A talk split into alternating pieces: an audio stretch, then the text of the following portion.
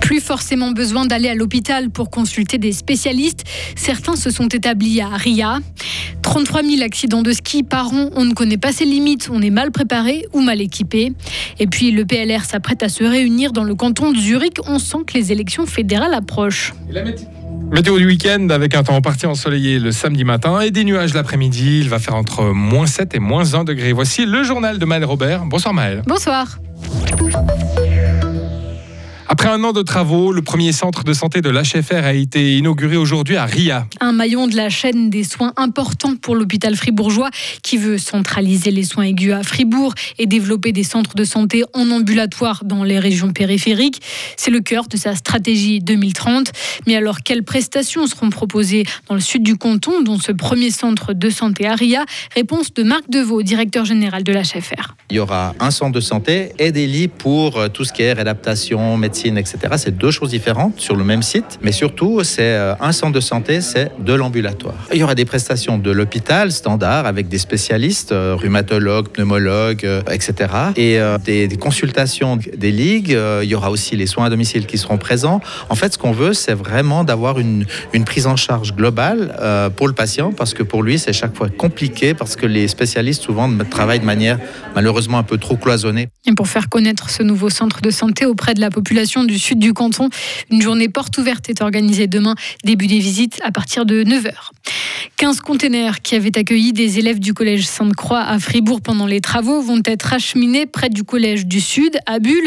Ils devraient être prêts pour la rentrée prochaine. Le complexe qui sera construit est mis à l'enquête aujourd'hui dans la feuille officielle. Malgré un agrandissement tout récent, en 2015, le collège du Sud manque encore de place.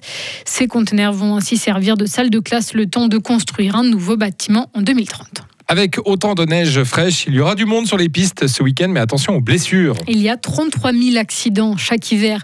Le ski est le deuxième sport le plus dangereux en Suisse après le football, selon la Souva. Les accidents interviennent le plus souvent entre 10h et 11h ou en début d'après-midi, entre 13 et 14h. Des moments où il y a du monde. Pourtant, il y a peu de collisions, selon le fribourgeois Jean-Luc Alt, porte-parole de la Souva. 9 accidents sur 10 euh, est causé par la personne qui l'a eu. Donc on a très peu de, on a moins de 10% de collisions sur les pistes.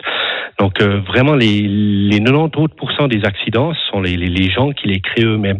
Ensuite, euh, on se rend compte que les gens, c'est surtout une question de comportement.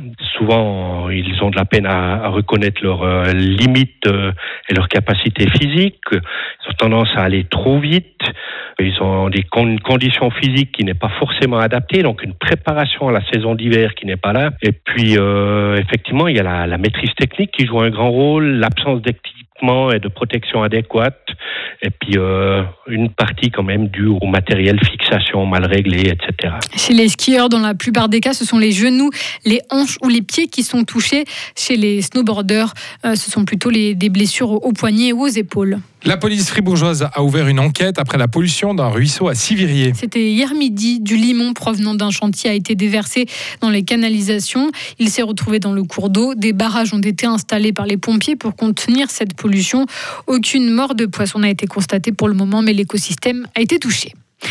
Les parlementaires suisses qui occupent des hautes fonctions dans les caisses maladies pourront continuer à passer sous silence l'argent qu'ils reçoivent des assureurs maladies. Une initiative parlementaire voulait introduire plus de transparence, mais une commission du national rejette ce projet. Le PLR réunit ses délégués demain à Dubendorf dans le canton de Zurich. Objectif adopter un papier de position consacré à l'économie.